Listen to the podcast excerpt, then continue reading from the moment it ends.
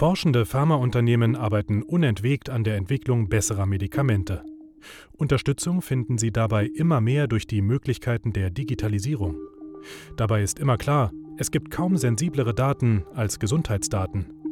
Die könnten in Zukunft noch zuverlässiger geschützt werden mithilfe einer neuen Technologie, der Blockchain.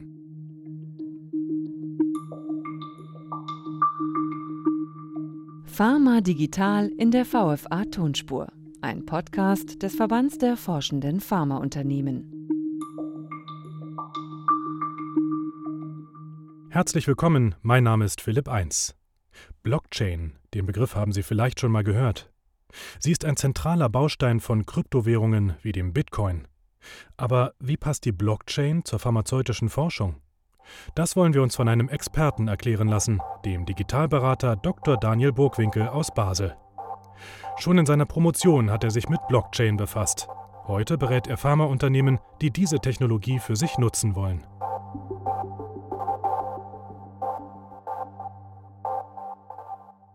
Schönen guten Tag, Herr Burgwinkel. Guten Tag. Herr Burgwinkel, besitzen Sie eigentlich Bitcoins? Bitcoins und andere Kryptowährungen besitze ich, aber nur rein zu lehrhaften Zwecken für Demonstrationen. Ach, für die eigene Forschung sozusagen. Für die eigene Forschung. Ich bin kein Spekulant.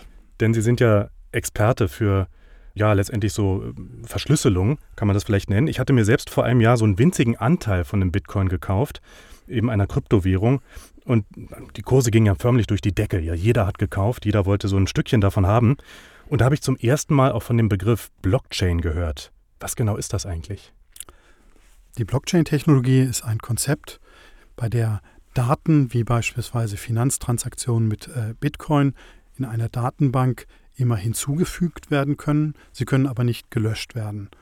Und zum Zweiten sind diese Datenbanken verteilt auf verschiedenen Rechnern, sodass es keinen zentralen Rechner gibt, der das ganze Marktgeschehen dominieren kann, sondern es gibt je nach Blockchain-Netzwerk viele verschiedene Rechnern, auf denen diese Blockchain-Datenbanken laufen. Und was ist nun der Vorteil? Also ich könnte auch sagen, na gut, wenn es auf einem Rechner, wenn auf einem Rechner meine Daten liegen, der ist gut gesichert, kein Problem. Wozu brauche ich jetzt viele verschiedene Rechner? Der Bitcoin-Erfinder wollte ein Banksystem ohne zentrale Banken erschaffen.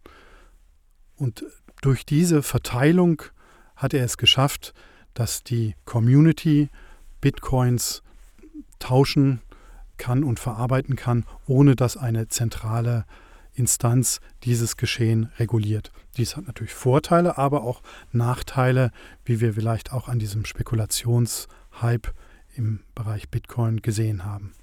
Was ist der Vorteil? Der Vorteil ist, dass Sie für Daten ein Konzept äh, schaffen können, in dem die Datensicherheit und die Nachvollziehbarkeit gewährleistet ist. Das heißt, Sie können nicht nur Finanztransaktionen speichern, sondern Sie könnten auch wichtige Forschungsergebnisse abspeichern und so nachweisen, dass diese Daten nicht verändert worden sind. Und könnte man am Ende sagen, dass wenn die Daten auf mehreren Rechnern sicher verschlüsselt und verteilt sind, dass die Datensicherheit insgesamt dann doch höher ist? Die Datenverfügbarkeit ist natürlich höher, dadurch, dass kein zentraler Server besteht, der dann gelöscht oder manipuliert werden kann. Das ist ein Vorteil dieses Konzeptes. Wie ist denn Ihr ganz persönliches Verhältnis zur Blockchain? Wie sind Sie darauf gekommen, sich damit zu beschäftigen und auch dazu zu forschen? Im Jahr 2000 habe ich zum ersten Mal das Wort Smart Contract gehört, was 1997 zum ersten Mal in einem wissenschaftlichen Artikel erwähnt ist. Smart Contract heißt sowas wie eine gesicherte Abwicklung von Verträgen, könnte man sagen, oder? Ein intelligenter Vertrag. Mhm. Damals hatte der Autor die Idee, das könnte die nächste Stufe des E-Commerce sein. Doch dann kam quasi der E-Commerce Crash und das Konzept ging für lange Zeit äh, vergessen. Und erst so 2014, 2015, als auch die äh, Bitcoin-Blockchain ein bisschen mehr an Bekanntheit gewann, dort kamen die Ideen von Smart Contracts äh, wieder. Und äh, seitdem arbeite ich an Blockchain-Projekten in der äh, Pharma, Life Science, Industrie und in anderen äh, Industrien. Das ist interessant. Wie haben Sie diesen Sprung geschafft, einerseits allgemein sich mit Blockchain zu befassen, dann aber letztendlich auch in die pharmazeutische Forschung hinüber. Was ist da genau das Interessante für die pharmazeutische Forschung? In der pharmazeutischen Forschung steht natürlich Datenintegrität immer schon an oberster Stelle. Bei klinischen Forschungen in Produktionsprozessen hat man Qualitätsmanager, die natürlich Daten begutachten und dann natürlich auf papierbasierten früher Dokumentationsverfahren begutachten, dass diese Daten unverändert und von hoher Qualität sind. Und hier ist natürlich der, der, die große Frage und die Innovation, wie könnte Blockchain-Technologie, insbesondere die Datenintegrität in der pharmazeutischen Forschung als auch in der Produktion von Pharmaprodukten und in der Auslieferung von den Produkten verbessern.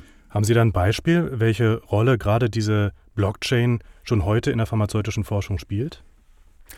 Ein Beispiel ähm, ist natürlich das Land Estland, welches seit 2008 äh, die Blockchain-Technologie einsetzt, um die Gesundheitsdaten der Bürger als auch sämtliche E-Government-Daten zu schützen, da Estland in 2007 durch einen Cyberangriff ähm, angegriffen wurde und die Datenintegrität nicht mehr sichergestellt worden. Damals haben sich estnische Kryptografen überlegt, wie können wir das verbessern und sind auch auf ein Konzept einer Blockchain gekommen. Und dieses Konzept, insbesondere für die Absicherung von Gesundheitsdaten, ist natürlich jetzt für viele Forscher interessant, die klinische Studien durchführen und sich überlegen, wie könnten wir Studienergebnisse, Patientendaten, Qualitätsergebnisse von äh, Produktionsprozessen in einer Form ablegen, sodass sie nicht gefälscht werden können und dass für jeden nachvollziehbar ist, wie ist man zu diesen Daten gekommen. Das war jetzt ein gutes Beispiel aus Estland. Äh, das veranschaulicht letztendlich, wir wollen Gesundheitsdaten, die sehr sensibel sind, auch schützen vor Dieben, äh, allgemeine Patientendaten. Die Forschung ist dann praktisch darauf gesprungen, so habe ich das jetzt verstanden, dass sie sagt, okay, wir haben ja auch sensible Daten und da können wir die Blockchain auch nutzen, um das alles sicherer zu machen. Einige Projekte analysieren äh, zurzeit, wie können wir jetzt wirklich diese Blockchain-Technologie in diesem Feld klinische Studien, Supply Chain Management einsetzen. Und es ist natürlich auch die Frage von jedem Land, wie gestaltet man die Systeme, wo die Gesundheitsdaten der Bürger gespeichert werden. Und es ist auch die Hoffnung, wenn man solche sicheren Systeme hat, wo Daten der Bürger gespeichert sind, lassen sich so Synergien auch mit Forschungsstudien machen, dass Bürger eventuell auch befähigt werden zu sagen, ja, ich möchte meine Daten der Forschung zur Verfügung stellen, damit in diesem Gebiet weitere Fortschritte erzielt werden können. Das heißt, man könnte Bürger auch überzeugen und zu sagen, pass auf, deine Daten sind hier auch bei uns sicher. Du kannst uns ruhig vertrauen, ja, denn wir haben eben die Technologien, um deine Daten zu schützen. Genau. Sie haben gerade das Wort Vertrauen erwähnt, was ein ganz zentrales Wort in der ganzen Blockchain-Technologie ist.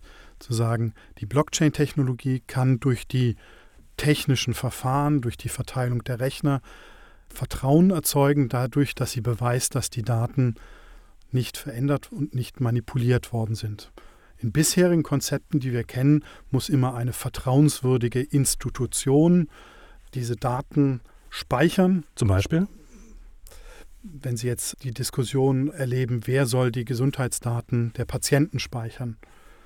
In einigen Ländern wie der Schweiz wurde gesagt, das sollen eher öffentlich-rechtliche Institutionen machen. In Deutschland hat man Ansätze zu sagen, sollen das die Krankenkassen machen. In Estland ist es eher staatlich mit Absicherung der Blockchain.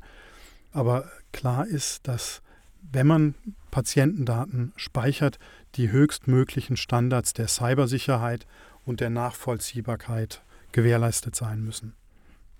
Haben Sie noch ein anderes Beispiel aus der pharmazeutischen Forschung, wo die Blockchain im äh, Bezug auf Daten eine Hilfe sein könnte? Also viele Experten in dieser Branche schauen natürlich auf, auf ähm, den Bereich der Supply Chain. Zum einen, wie können Zulieferer, Zulieferketten sicherer gemacht werden, wie können wirklich nachgewiesen werden, dass äh, Wirkstoffe korrekt produziert worden sind, dann an die richtigen Produktionsstätten gelangt sind, bis sie dann äh, wieder ausgeliefert werden. Und wenn wir in Richtung personalisierte Medizin in die Zukunft schauen. Dort wird es ja noch wichtiger, dass dort keine Fehler passieren, sodass die Daten über ihr Medikament und ihre Gesundheitsdaten äh, wirklich sicher verarbeitet werden. In der pharmazeutischen Forschung geht es ja auch darum, vor allem Krankheiten zu heilen. Wenn wir jetzt vom Ende her denken und sagen, Krankheiten können durch die Blockchain unterstützend sozusagen geheilt werden, wo genau kann die Blockchain da ansetzen? Wo kann sie helfen? Also zum einen ist natürlich die Blockchain kein Allheilmittel und ich würde auch sagen, Blockchain-Technologie ist ein Baustein der Digitalisierung. Und um Krankheiten besser heilen zu können, bietet die Digitalisierung vollkommen neue Ansätze. Und Blockchain kann hier einen Beitrag leisten, die Cybersicherheit, die Datenintegrität und die Nachvollziehbarkeit von Datenverarbeitung äh, sicherzustellen. Also insofern kann Blockchain alleine nur wenig bewirken, aber wenn sie sinnvoll in einem Digitalisierungskonzept, in einem Anwendungsfall eingesetzt wird, dann können Anwendungen auch schneller auf den Markt gebracht werden und dem Patienten die Gewähr gegeben werden, dass Daten sicher und vertrauenswürdig äh, behandelt werden. Wenn Sie jetzt einen Blick in die Zukunft werfen, die nächsten 10, 15 Jahre, welche Rolle wird die Blockchain bis dahin noch spielen in der pharmazeutischen Forschung? Ich glaube, dass sie in den verschiedenen äh, Use Cases, Anwendungsfällen einen wichtigen Beitrag äh, leisten kann, dass die klinische Forschung davon profitieren kann, auch wenn wir dahin schauen, aufzuzeigen, wo wurden die Daten erzeugt, wie wurden sie äh, weiterverarbeitet, wurden aus den Daten wichtige Auswertungen erarbeitet, die einen Impact auf den Patienten haben. Dort kann die Blockchain quasi die Herkunft der Daten verbessern, sodass man auch die Behandlungsergebnisse besser nachvollziehen kann. Und zudem wird im Bereich der Supply Chain dort auch wertvolle Beiträge von Blockchain-Technologie in den nächsten Jahren sind dort zu erwarten. Das heißt, äh, die Bedeutung der Blockchain wird in Zukunft noch steigen. Das könnte ich mir gut vorstellen, so wie Sie es gerade beschrieben haben.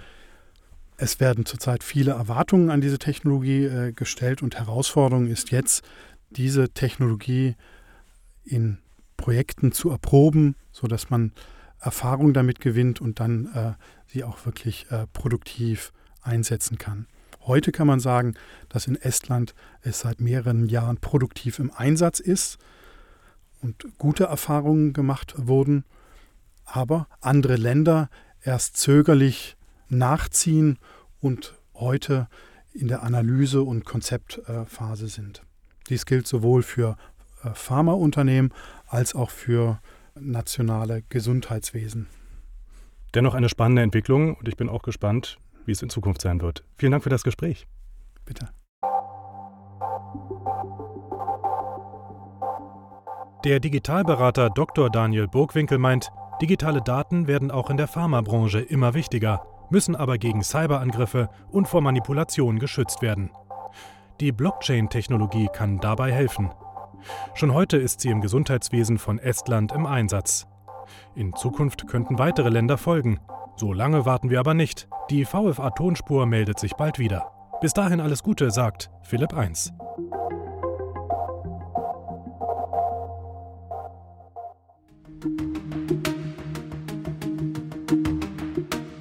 Die VFA Tonspur, eine Produktion des Verbands der forschenden Pharmaunternehmen.